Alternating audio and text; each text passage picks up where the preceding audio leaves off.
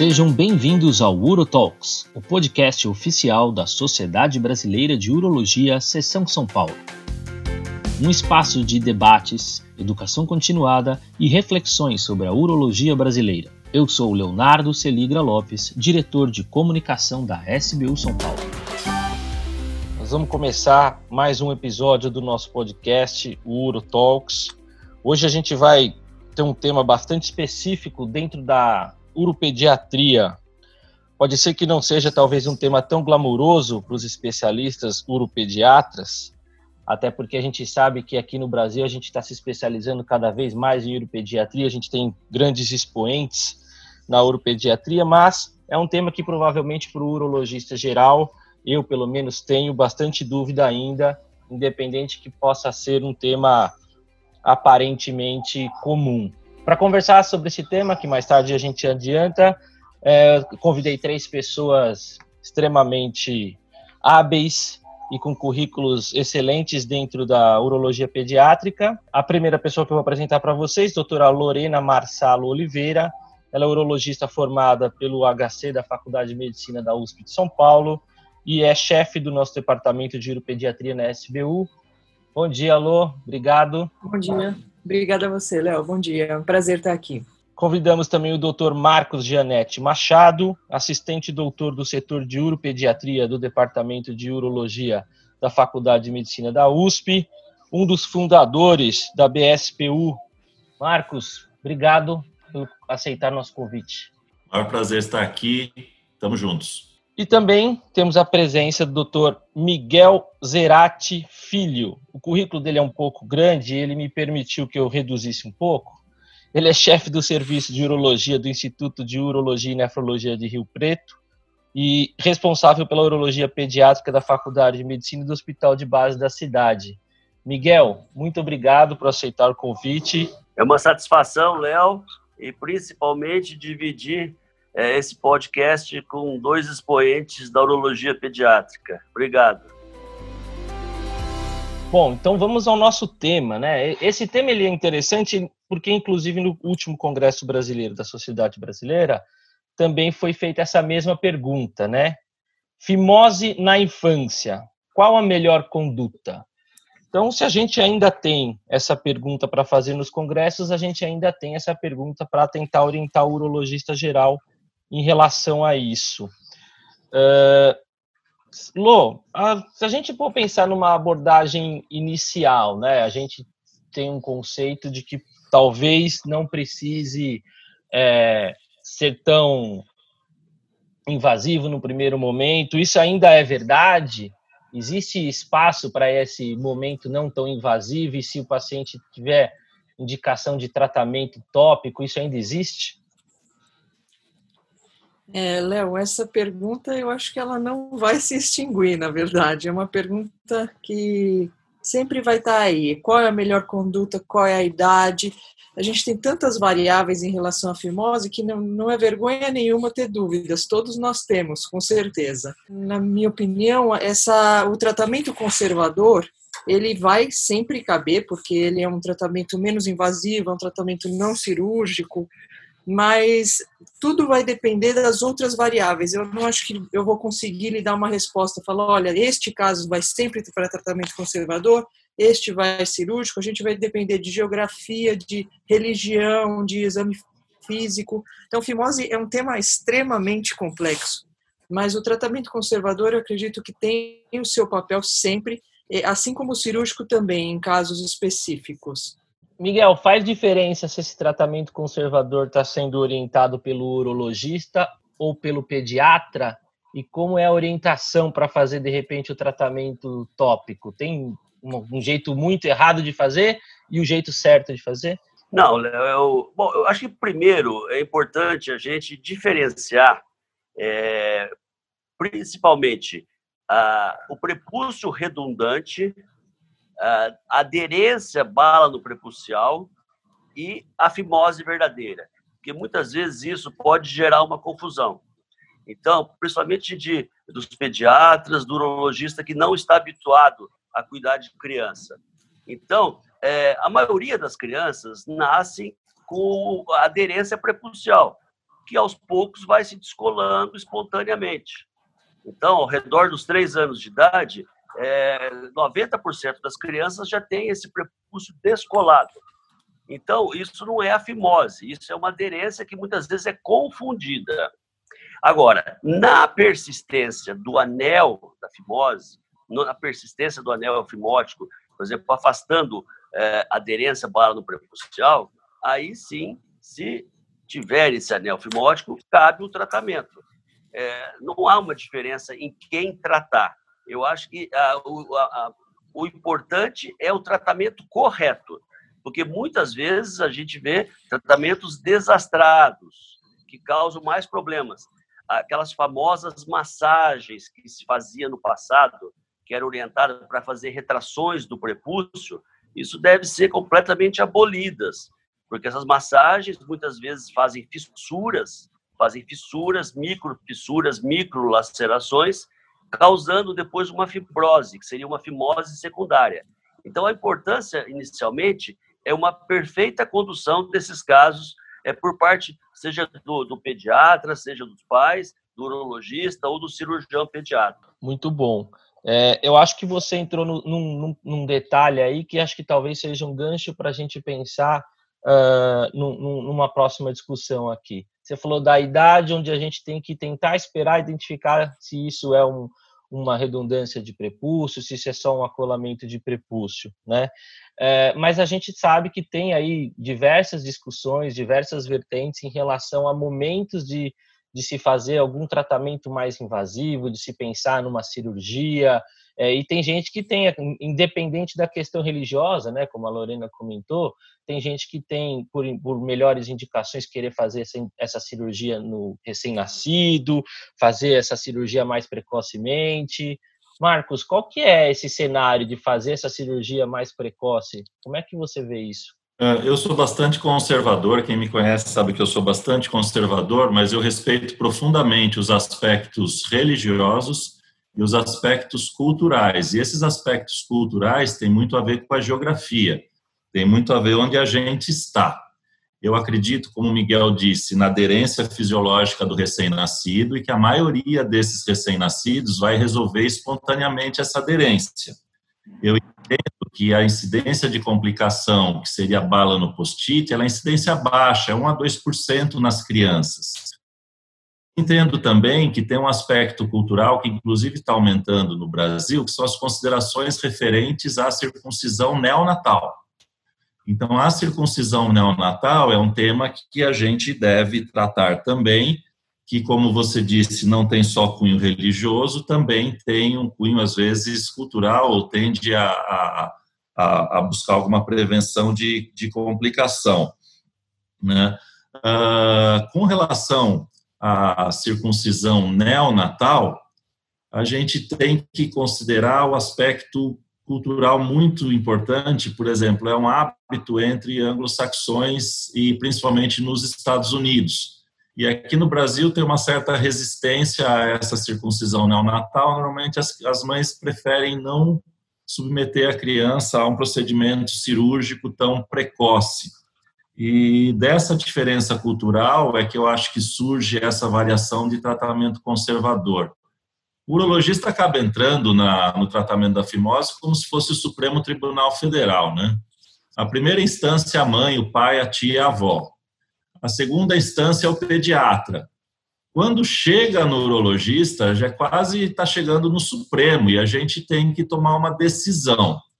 E eu vou falar uma uma frase provocativa aqui com relação, já que está no Supremo, quando vem para o Supremo, o tratamento conservador com pomada, ele é muito bom para a mãe que não quer operar. Então, é um ótimo tratamento quando a mãe não quer cirurgia. E a gente tem que tentar sentir esse feeling da mãe, porque a mãe sempre sabe mais que a gente. E, e talvez, assim, por a gente estar tá nesse cenário aí de de Supremo que a gente pare as dúvidas, né? Porque a nossa decisão ela vai ser a decisão teoricamente que vai ser definitiva, né? É, então, assim, eu queria saber então agora dos três, uma vez que a gente identifique uma uma fimose cirúrgica, então já que a gente chegou num consenso aqui que existe um, um, uma, uma, uma, possibilidade distinta entre a gente definir é, se vai fazer cirurgia, se não vai, se a gente pode optar por um tratamento clínico ou não, uma vez que a gente opte por um tratamento cirúrgico.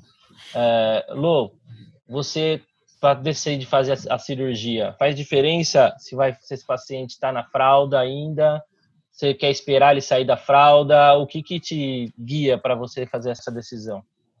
Acho que a, a primeira coisa, Léo, é a idade que ele chega, né, para a gente. É muito variável. A gente tem desde famílias que estão na gestação, planejando fazer circuncisão neonatal, que a mãe vem grávida para você, para saber a sua opinião. A gente pega crianças maiores. Então, é, eu tenho um conceito que varia um pouquinho conforme a idade. E vou contar a história que acho que o Miguel e o Marcos já sabem, que é a minha experiência pessoal com isso. É, a criança, eu sempre tive uma, uma tendência bastante conservadora, assim como o Marcos, de fazer essa cirurgia é, se realmente indicada. Então, aquelas crianças com infecções urinárias de, de repetição, que estão gotejando, com prepúcio totalmente fechado, ou com balanites de repetição, aí eu não tenho dúvida da indicação. E eu tinha uma tendência, quanto maior a criança, fazer a, a circuncisão clássica, né? Porque essa foi a minha formação, então eu tenho essa preferência mas até que por um motivo religioso do, do meu marido, a gente decidiu fazer uma circuncisão neonatal no, no nosso próprio filho, no meu filho. E, e essa, eu fiquei bastante angustiada, assim, foi tenso para mim nesse momento fazer ou não fazer essa circuncisão neonatal. É, fizemos, eu falei, olha, eu faço, mas eu faço com o urologista que tem essa formação religiosa. Então foi essa a minha decisão. Fizemos a circuncisão neonatal. É, e eu, eu mudei totalmente meus conceitos depois disso, assim, por uma experiência única com meu próprio filho, que foi, foi rápido, foi, foi praticamente inócuo de dor, pouco doloroso. Eu, eu vi o pós-operatório em si da circuncisão neonatal, que era algo que eu não tinha experiência prática ou vivência com isso, e achei realmente rápido e fácil. Então eu, eu comecei a questionar e a partir daí eu fui buscar e aprender mais a respeito das circuncisões neonatal, porque eu submeti uma criança maior a uma internação em hospital, uma anestesia, todo um transtorno familiar e que em minutos no, no bebê isso já estava resolvido. Então, eu sempre tive uma tendência assim de cirurgia clássica em crianças maiores e eu sempre posterguei, eu falei, olha, não precisa operar, espere, mas depois disso e aprendendo mais sobre a circuncisão neonatal, eu tenho uma certa segurança e confiança de que é um bom procedimento também. E a literatura embasa isso. É, se você vai ver os, os, as complicações de circuncisões neonatais, claro, existem, é um procedimento cirúrgico, mas são muito baixas. Então, eu, eu tenho conforto, assim, indicar a cirurgia em qualquer época.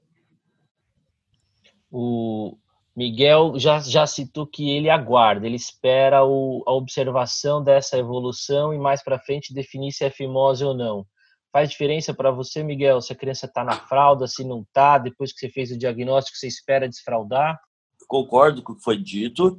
É, as questões religiosas ou o risco de infecção urinária é, por diagnóstico antinatal muito importante, com abalonamento do prepúcio, deve ser operado precocemente, mas se for só a persistência do anel, a fimose, sem que haja é, post-its de repetição, que é uma coisa bem rara, bem rara, mas é, é uma das indicações clássicas.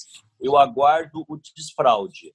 Aguardo o desfraude, por quê? Porque existe uma incidência maior de estenose de meato, esse meato vai ficar mais exposto, vai ficar raspando na fralda e pode evoluir com uma estenose de meato. Então, não há necessidade de você fazer uma fimose eletiva, vamos dizer assim, uma criança durante a utilização da fralda, salvo, como a Lorena disse, esses aspectos religiosos e culturais.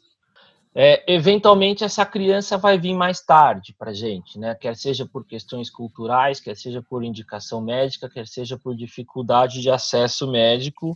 E essa criança pode vir com uma fimose não tão grave, mais, mais velha, né? Sei lá, alguns 10 anos, 12 anos, 14 anos. É, a gente sabe que é o pleno desenvolvimento da criança, vai ter os estirões de puberdade. É, e aí, outra dúvida que surge para a gente, né? Fazer a cirurgia de prostectomia nessas crianças maiores faz diferença esperar a puberdade para ter o estirão, para ter aí definição, ou vai ter prejuízo se ela não operar e lá na frente esperar a puberdade? Que, como é que a gente passa por isso, Marcos?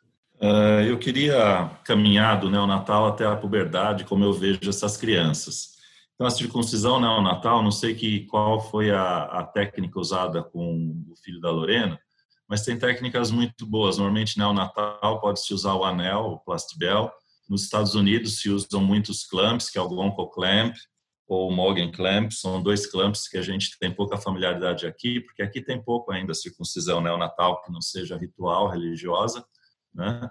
mas com bom resultado também. E o Miguel citou a questão de infecção urinária, ou seja, numa criança com malformação urológica, realmente eu acredito na circuncisão como diminuição de fator de risco.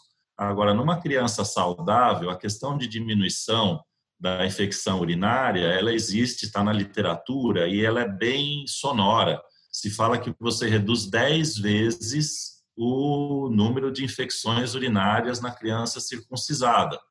Mas o problema é que a gente cuida de pessoas e números são números. Então, os números, quando você tortura os números, eles confessam o que você quiser.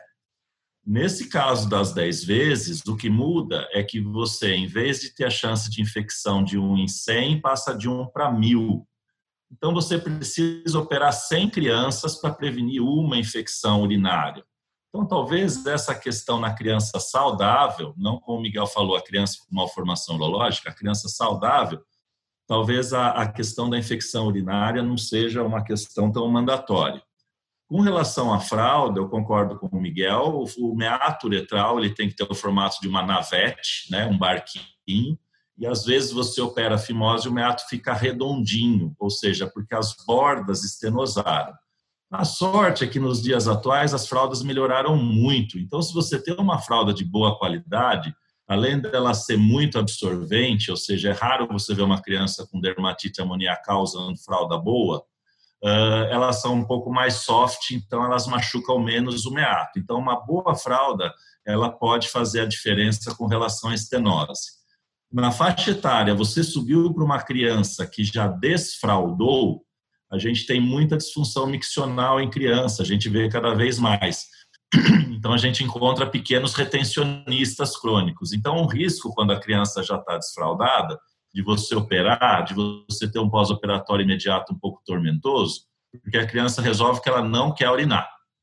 Uh, um filho de um urologista, amigo nosso, ficou 24 horas sem urinar depois da postectomia. Foi uma, uma coisa incrível, tinha que ser filho de urologista. Uh, mas agora, quando chega perto da adolescência, ou quando passou o segundo estirão do crescimento, e você já tem sinais da puberdade instalada, eu costumo dizer que quando um adolescente ou uma puberdade inicial ele vem ao consultório reclamando, opere essa fimose, porque ele só reclama porque é muito importante a reclamação. E fimose, o significado é amordaçamento. Então, nesse jovem adolescente que começa a ter ereções, crescimento genital, a fimose vai causar amordaçamento e às vezes gerar dor na ereção. E o adolescente não reclama de doença, porque ele é muito saudável.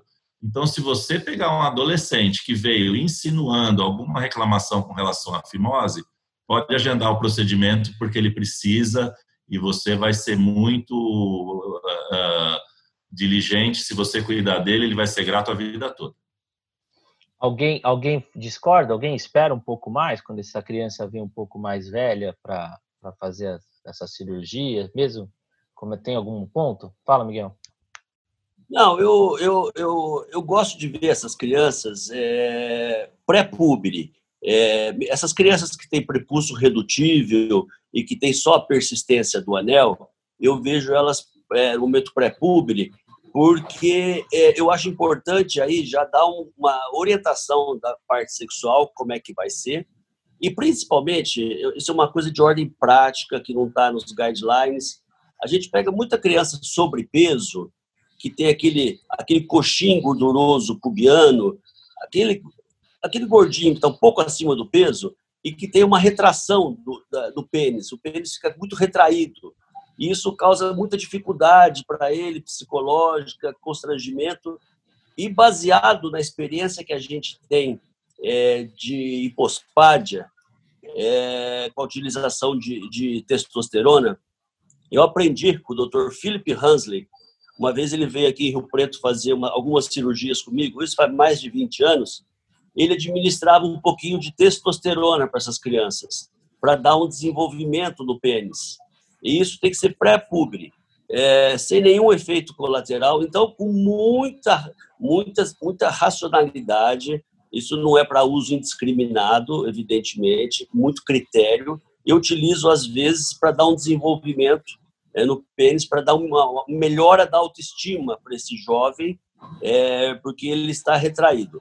E, se possível, e se for um desejo da família também, é, e houver um excesso de prepúcio, é uma outra indicação que eu estou é, é, sugerindo, é, baseado em melhores cuidados de higiene, e até para atividade sexual depois, se o prepúcio for muito redundante, eu sugiro que se faça cirurgia de postectomia.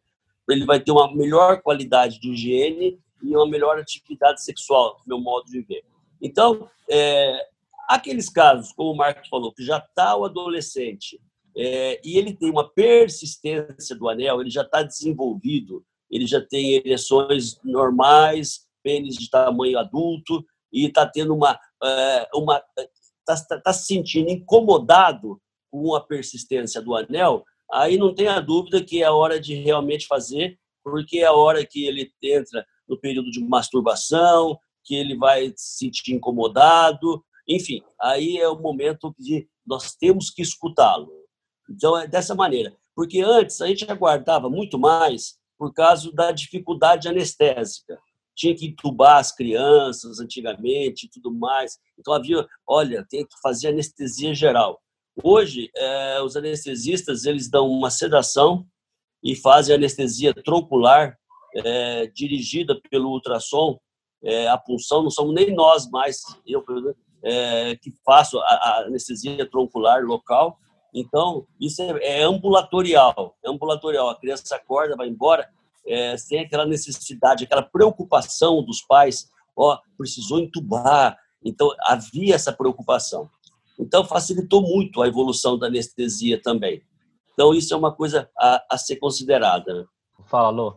É, só complementando o que o Marcos e o Miguel já falaram, é importante a gente lembrar que as consequências na função sexual ou sensibilidade é, costumam ser mínimas, né? Os casos em que o jovem tem queixa, ou mesmo o adulto tem queixas, eles são raros e até anedóticos, que são aqueles que vão parar na, no noticiário, é, no, nos, na internet.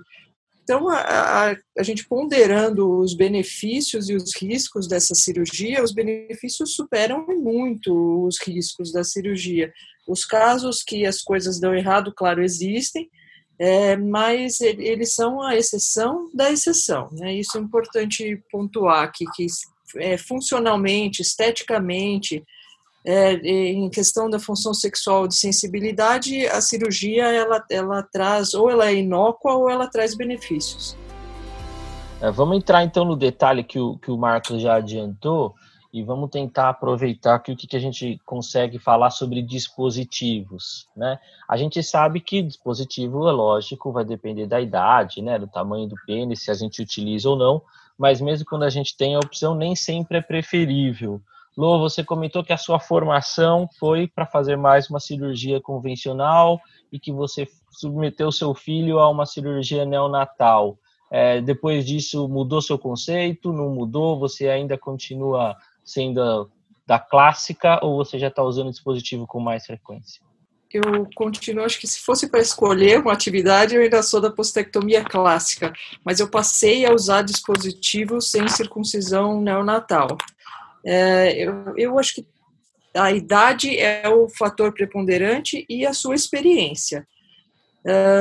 Para por exemplo, em crianças maiores, você tem os dispositivos até uma certa idade. Não, não cabe, por exemplo, um anel, um plastibel num prepulso adulto muito grosso. Então, tem esse tipo de avaliação que precisa ser feita. Enquanto que a circuncisão clássica você faz em qualquer idade. É, eu, em crianças menores, só para esclarecer um pouquinho mais sobre a circuncisão neonatal, os clamps eles são muito bons em torno de até o primeiro mês de vida, no máximo três meses de vida, porque eles precisam, como não tem sutura, não tem nada, eles precisam de um prepúcio fino para fazer aquela quando você passa o clamp, tem uma compressão das bordas desse prepúcio. Então, para isso não sangrar, para isso ficar bem apertadinho, o exame tem que ser um prepúcio bem fino. Então, esse é o limite de, de idade, né? Então, seria idealmente no primeiro mês, mas pode-se chegar até três meses com os clamps.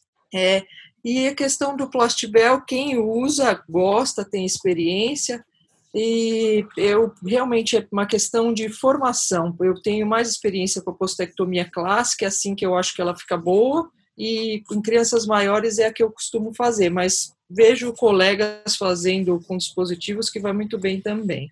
Miguel, tem alguma preferência? Você também vai mais para clássica?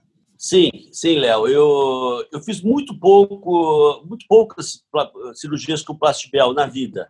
Fiz algumas vezes, é, não me adaptei muito bem. É, vi, a minha escola foi a cirurgia a postectomia clássica e eu concordo com tudo que a Lorena falou.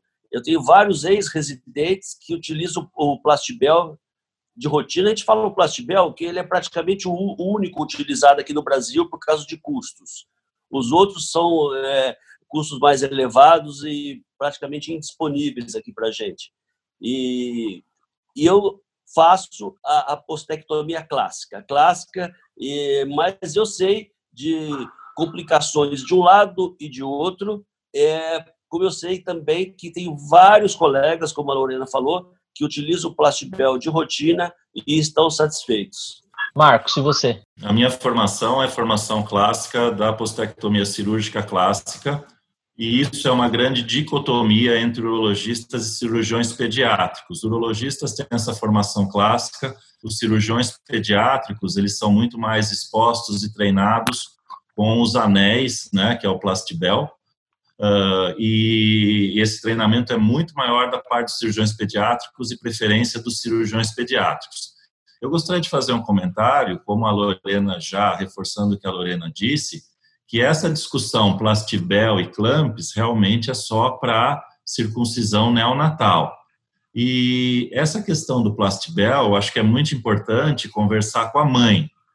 Como eu não sou muito fanático pelo plastibel, a não ser em caso absolutamente da maternidade, ah, a mãe pergunta como é que esse negócio do anelzinho, como é que esse negócio do plastibel, né? Eu, como sou do interior, às vezes eu falo assim, é igual pomada para calo, endurece, apodrece e cai. uh, então, uh, realmente é essa situação. E eu acho que não dá para a gente discutir sem discutir as complicações do plastibel, porque principalmente se for um pouquinho fora da época neonatal, se for com a criança um pouquinho maior, a gente tem sim um índice de complicações que é um pouco maior. Na literatura chega, vai de 3 a 11%. Você vai me falar que complicação que é? Eu falo, a primeira é não cair o anel. O anel tem que cair num período de 7 a 12 dias, estourando 14. Os americanos falam uma semana. Só que a gente vê o anel bem mais persistente, o Miguel está concordando comigo, porque eu vejo a imagem, então, às vezes, você precisa fazer um segundo procedimento para retirar o anel. Mas isso eu acho que ainda está dentro do, do, do, que a gente fica tranquilo, a gente continua dormindo tranquilo. O problema na criança maior é quando tem a migração proximal do anel. Então, uma criança maior que tem algum fenômeno até de ereção involuntária ou que o anel ele esteja de um tamanho inadequado, essa é a complicação mais grave que você pode ter, é uma migração proximal. A glande extrui pelo orifício do anel e você acaba tendo que retirar esse anel, às vezes até de uma forma mais traumática, você tem que quebrar o anel. E você às vezes tem uma certa perda de pele maior do que você gostaria de ter. Então, essa migração proximal do plastibel é, um, é uma situação já mais crítica. Tem até uma dica para quebrar o anel do plastibel, tem até publicado, é, tem um cortador circular de ortopedia, que é um cortador de mão, é bem delicado, que é, parece um, um cortador de pizza redondinho, mas tem uma proteção atrás dele, então dá para você cortar o plastibel. E a outra que está na literatura, eu nunca vi, que seriam problemas relacionados à fístula urinária por alguma lesão de uretra, por compressão, tamanho inadequado do plastibel. Então, o plastibel precisa ter experiência na fase pós-natal, ou seja, uma criança maior precisa escolher o plastibel certo, e eu não acho ele muito isento de complicações, né? Mas, no período neonatal, ele é uma solução muito boa. Né? A outra complicação que seria sangramento, às vezes, está relacionada a você ter uh, um prepúcio mais denso, né? ou seja, uma criança mais velha. Então, o plastibel eu acho muito bom na circuncisão neonatal, eu não uso fora do neonatal. Bom, a gente sabe que cirurgia de postectomia em adultos, nós estamos falando de quase uma cirurgia contaminada em alguns dos casos, mas só por ser uma cirurgia de genital, mesmo na criança, é uma cirurgia potencialmente contaminada. Então, nós estamos falando de antibiótico. Miguel, antibiótico para cirurgia de fimose em criança. Sim, não, profilático, tratamento, o que, que é a recomendação? Ô, Léo, você me permite fazer um comentário antes do antibiótico? Lógico. É, eu, eu, acho importante, é, eu pelo menos faço isso. Antes de indicar a cirurgia da, da fimose, a postectomia, eu ofereço a opção é, do tratamento tópico com corticoide. É, o corticoide local tem várias, várias maneiras de utilizar, não existe uma receita única, você usa duas vezes por dia, é, durante dois meses, durante um mês, enfim.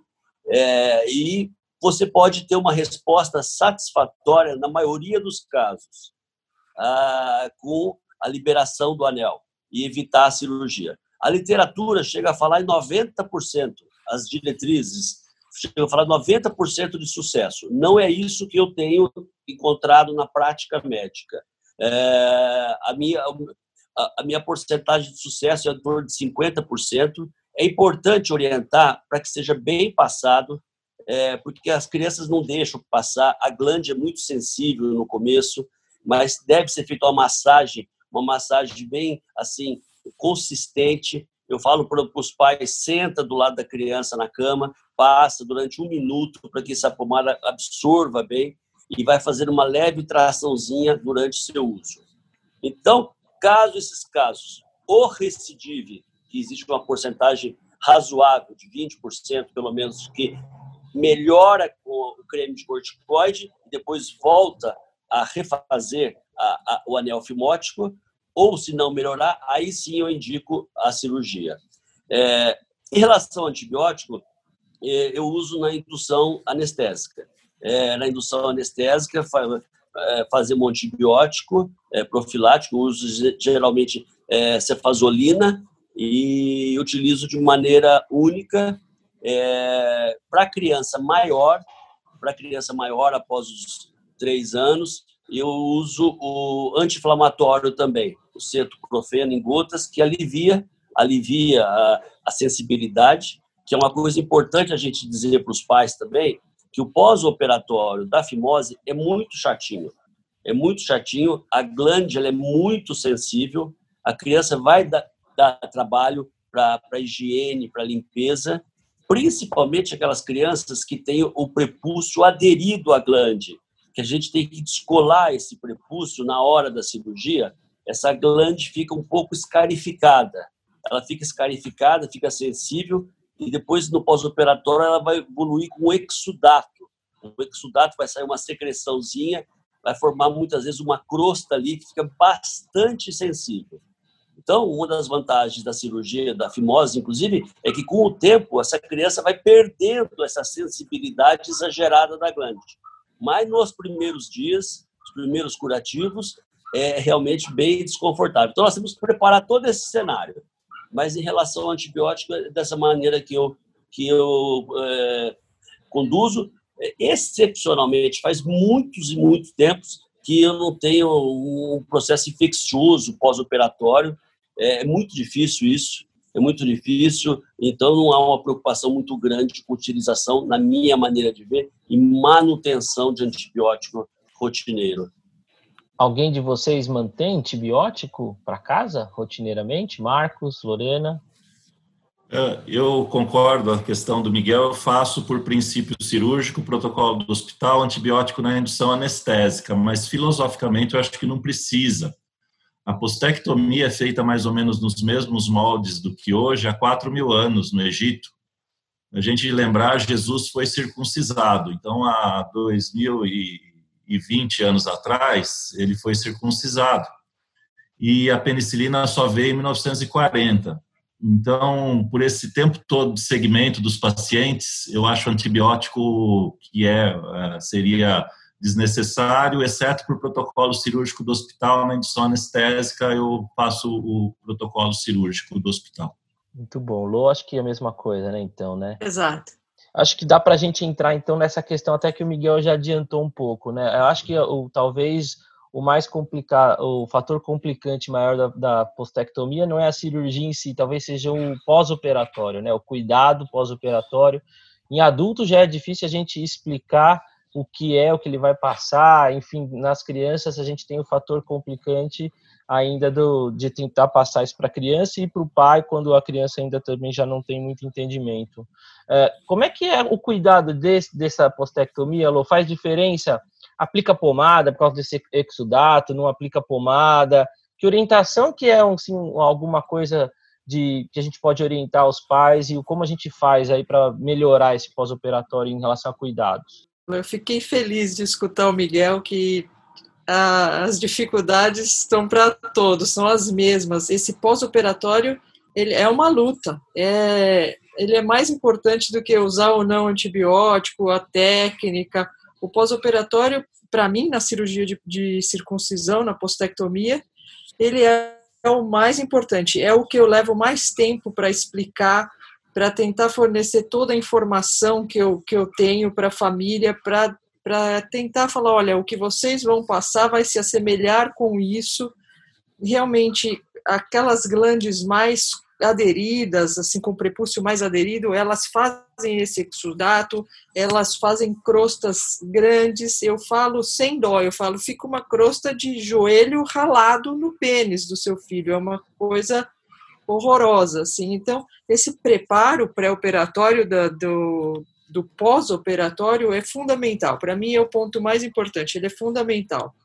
Em relação ao tipo de curativo ou pomada, é, eu vario um pouco e vou lhe dizer por quê. Assim, aquelas crianças que eu tenho certeza que dali três, quatro dias eu vou ver, e eu acho que a família é, lida melhor com menos dor, ou é, que as crianças vão, vão ter fácil acesso a mim, eu acabo deixando um curativo por vezes oclusivo, daqueles plásticos tipo tegaderme, então eu envolvo com aquilo e eu tenho certeza que dali três, quatro dias eu vou ver e eu vou ser capaz de retirar aquele curativo, porque eu tenho essa preocupação com crianças, por exemplo, em serviço público, quando a gente envolve, põe um curativo mais justo ou mais firme, que eu acredito que cubra ali as, as terminações nervosas. Então, a criança tem menos dor, de fato, com um curativo bem posicionado, mas eu não tenho a certeza e a segurança que eu vou conseguir tirar.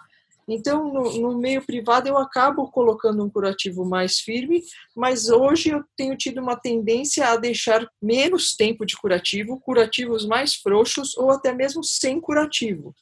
É, pomada eu não, não uso no, no pós-operatório, eu faço uma limpeza só com água e sabão, oriento para a família prosseguir assim. E se tiver qualquer intercorrência, o que é bastante raro, infecciosa em criança, aí sim eu vou administrando pomada ou antibiótico por boca, o que é muito raro, realmente não é algo do meu dia a dia. Felizmente as crianças infectam pouco. Mas então eu tenho essas duas tendências: o curativo mais oclusivo, quando eu tenho certeza que eu vou ver a criança, o que é uma luta para tirar, você tem que desenrolar feito um anel, puxar, aquilo não é fácil. E eu, eu tenho visto que quanto menos curativo eu deixo, menos coisa colada no pênis, mais fácil essa criança vai. Marcos, como é que você conduz esse pós-operatório?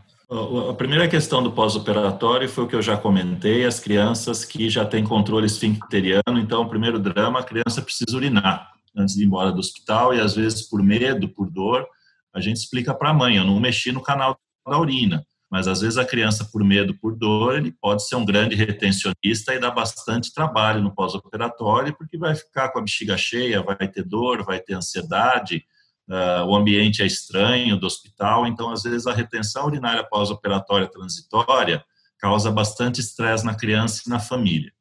Com relação a curativo, eu passei por várias fases na vida de curativos, não curativos, e atualmente eu uso os filmes transparentes.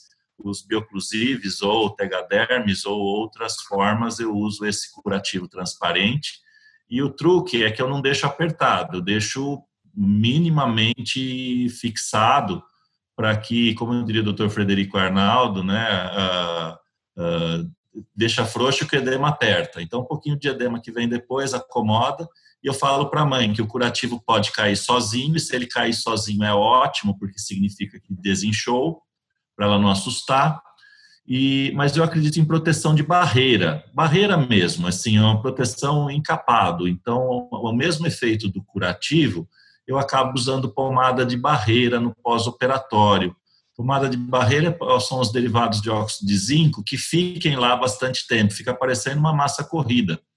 Mas é importante falar para a mãe que não é para remover essa pomada, porque, como o Miguel disse, esse exudato, que às vezes acontece com a glande que é bastante aderida, né, forma uma crosta, e às vezes essa crosta, malandramente, normalmente é uma crosta melicérica, uma crosta amarela, a mãe acha que é pus aqui.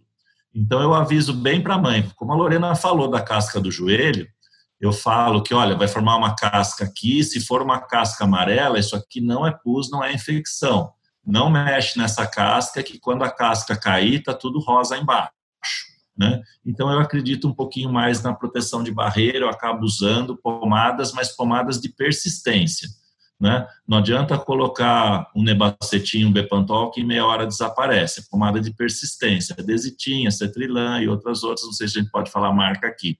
Agora, só para já que a gente está falando de pomada, a gente precisa tomar um pouco de cuidado, a gente que trabalha no hospital público também, com um tratamento tópico com corticoide, porque às vezes a pomada líder do mercado ela é muito cara. A pomada líder do mercado ela custa de 80 a 100 reais é valerato de betametasona com hialuronidase. Então, esse preço de pomada, às vezes, no serviço público, não é execuível. E eu aprendi com a doutora Beatriz Cabral a prescrever valerato de betametasona, que custa R$ reais quando eu uso. Tá então, uma questão entre o público e o privado, a gente precisa respeitar a, a, a, a capacidade de poder aquisitivo de quem a gente está lidando, a gente precisa respeitar o nosso paciente. É melhor que ele use o remédio uh, do que não use por impossibilidade de adquirir. Muito bom. Miguel, seu paciente sai com que orientação depois da cirurgia? O, Léo, só comentando um aspecto técnico, porque a postectomia tradicional ela tem várias maneiras de ser feita. É, eu vou dizer como eu faço. É, tem pessoas que fazem com duas incisões para tirar o anel, mas eu, eu, queria deixar duas dicas que eu acho importantes na minha, minha maneira de ver. A primeira é eu, eu não faço aquela circuncisão deixando é, o pênis totalmente pelado. Eu procuro deixar aquele batonzinho, onde o prepúcio fica cobre metade da glande. Metade da glande, quando entra em ereção, fica esticado, quando está com o pênis flácido, fica no meio da glande a pele. É, na dissecção, fazer bem rente a pele, bem rente a pele que vai ser retirada, não aprofundar muito próximo à face de bucos, para evitar aqueles indesejáveis edemas linfáticos que algumas vezes acontecem. Então, maneira de prevenir. E na hora da sutura, é muito importante que não se aperte os pontos, porque essa criança vai evoluir com edema, então a gente só ajusta o ponto. É, o próprio edema depois chega, porque se você apertar o ponto, fica aquelas marcas feias, tipo tampinha de, de refrigerante, aquele suco marcado. Isso é muito feio. É... Então, isso é muito importante. Fazer um planejamento para ver o quanto de pele você vai tirar, para não tirar nem de mais nem de menos. Então, eu faço uma marcaçãozinha para ver o nível. É... na, na, no setor público, a gente usa o Catigu 5 zeros. É, no setor é, privado, para convênios, eu utilizo o PDS 5 zeros, que às vezes ele demora demais para cair, mas é, é, muito fácil da gente manipular. Então, eu gosto muito do PDS. É, em relação ao curativo, cada um tem a sua maneira de ver, como o Marcos falou, eu já passei por várias fases. É, aquele pênis que é um pouquinho maior, até por comodidade, a gente mexe com pacientes de SUS, de dificuldade, é, eu faço o COBAN.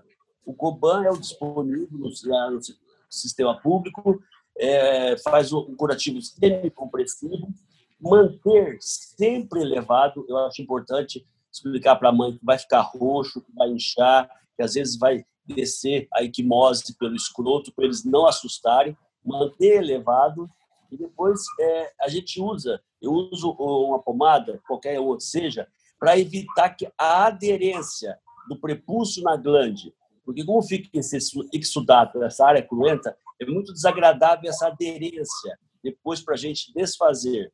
E eu procuro, nos pacientes mais próximos, principalmente no consultório, é que eles voltem no primeiro dia para eu dar as orientações, mostrando, mostrando para os pais como deve ser feito o curativo. Então, eu faço, alguém da minha equipe faz, para mostrar exatamente, porque é bem importante evitar é, essas aderências, é, é essas é, dificuldades que podem ocorrer de uma, uma, uma evolução é, mal feita de um curativo.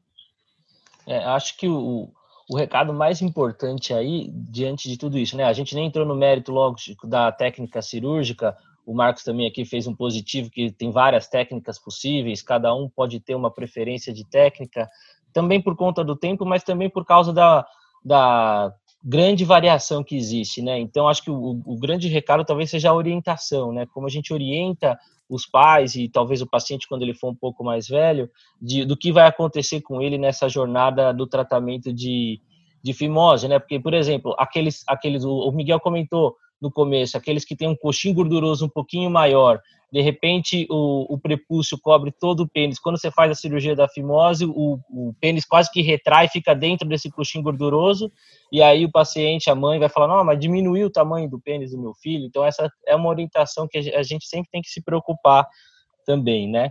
É, mas eu acho que, que acho que o conceito é esse. É, alguma consideração final? Alguém quer fazer alguma observação? Marcos. É, duas observações finais. Eu brinquei no começo, como urologista, quando vem a paciente com fimose ao Supremo Tribunal Federal, o Supremo supostamente ele deveria errar menos. Então eu queria alertar para cautela nos casos em que você tem uma situação, como o Miguel citou, de um pênis embutido, tá certo? Um buried penis verdadeiro, em que a pele não é muito bem aderida à glande, não tem uma divisão nítida entre o escroto e a haste peniana então, pênis embutido é outra cirurgia. E outra situação também, sendo o Supremo, a gente precisa tentar, mesmo com alguma dificuldade, ter alguma ideia ou ter alguma sensação com relação ao meato da criança, para não ser surpreendido por uma hipospádia no, no momento da cirurgia. Então, a gente precisa realmente fazer um exame bem cuidadoso e eu acho que o urologista pediátrico, ele está equipado para modificar até a conduta, mas a gente precisa antes da cirurgia, que são cirurgias diferentes. Uma correção de pospádia, menos de, mesmo que seja distal, uma correção do umbaria de pines é uma cirurgia de porte muito maior do que a circuncisão. Então, o diagnóstico pré-operatório é muito importante. Ah, eu me surpreendo cada dia no consultório com o Dr. Google, então, tem muito Dr. Google na história, né? Tem Dr. Google de várias categorias. Então, uma coisa que às vezes os pais, quando estão em dúvida se indica cirurgia ou não, é engraçado. Eles perguntam para a gente se a cirurgia, fazendo operação, tem menos câncer de pênis, tem menos HIV, se é uma cirurgia que, que, que traz esse benefício tão grande assim. Eu acho que vale comentar rapidinho isso, né? Então, com relação a câncer de pênis, reduz para metade realmente o risco de câncer de pênis, mas câncer de pênis é uma coisa muito rara. Uh, no Brasil tem até uma região endêmica, quase, até que é, é, é no, no Maranhão. Maranhão.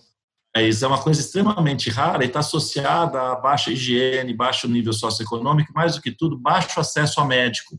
E não é o Supremo que ele precisa acessar, é baixo acesso a pediatra.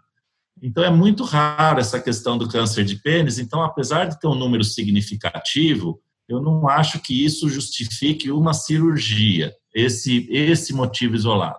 Com relação ao HIV, a gente tem estudo da África subsaariana. E a gente, com todo respeito, a gente não mora lá, tá certo?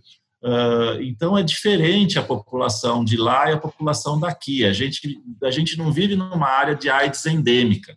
E o que, que aconteceu lá na África subsaariana também vê um número forte.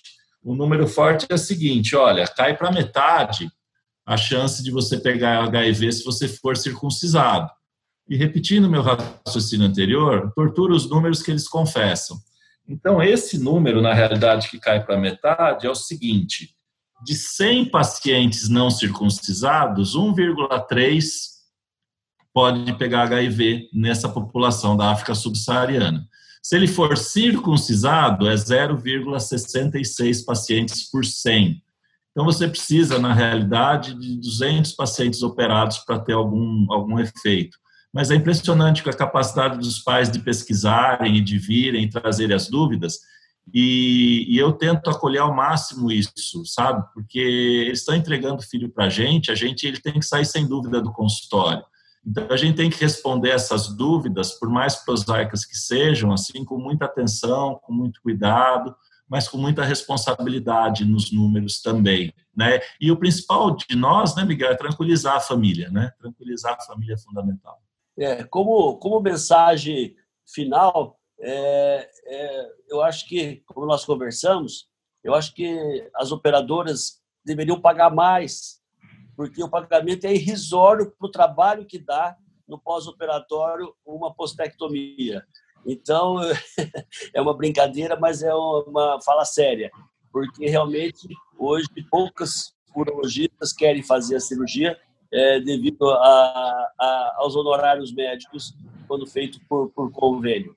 É, e, por outro lado, é, eu gostaria de agradecer, já com mensagem final, Léo, a você e, em seu nome, agradeço e parabenizo a SBU São Paulo pelo é, sucesso desses podcasts e foi uma satisfação muito grande poder participar é, com dois expoentes da urologia pediátrica, Marcos e Lorena. Muito obrigado.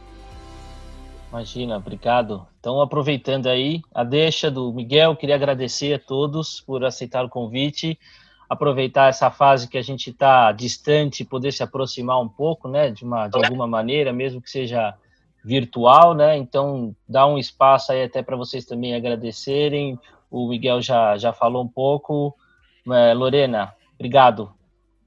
Imagina, Léo, eu que agradeço, e é um grande prazer, é uma troca de experiência, de, de opiniões. Foi, olha, realmente muito proveitoso. Gostei muito do formato, matar um pouquinho a saudade dos amigos. E, agradeço mesmo a SBU pela, pela iniciativa, você comandando essa parte da SBU São Paulo. Realmente só tenho a agradecer e ele parabenizar. Obrigado, agradecer o Marcos também e lembrar que, aproveitando que o Marcos está aqui, né, lembrar que nosso Congresso Paulista, aí, que está programado para novembro, talvez o maior evento presencial do ano, é, a gente vai ter um encontro aí da SBU de um dia inteiro junto com a BSPU, né, Marcos? Então, obrigado aí pela participação, obrigado pela parceria. Eu que agradeço. E a gente está numa fase de transição, os podcasts, webinars, ou seja, é uma transformação. E eu parabenizo a SBU São Paulo por estar tá liderando essa atividade com essa qualidade e principalmente com essa gentileza que você tem com a gente conduzindo. Ou seja, eu, eu, eu não me lembro de um mestre de cerimônias, vamos chamar assim, melhor que eu tenha que eu tenha compartilhado uh, uma discussão. Super obrigado mesmo e parabéns para a SBU, para a SBU São Paulo. Parabéns, Lorena, responsável pela pediatria. Maior alegria estar uh, tá com você aqui. O Miguel também, que é o nosso decano. Se você fosse, se fosse Supremo, Miguel, você é o Celso de Mello, é o decano da gente. Obrigado. Bom, pessoal, obrigado. Obrigado pelas palavras, Marcos. Até mais. Você acabou de ouvir mais um episódio do Uro Talks o podcast oficial da Sociedade Brasileira de Urologia Seção São Paulo. Todas as edições estão disponíveis no site www.sbu-sp.org.br e também nas principais plataformas de streaming. Nos vemos no próximo episódio. Até lá!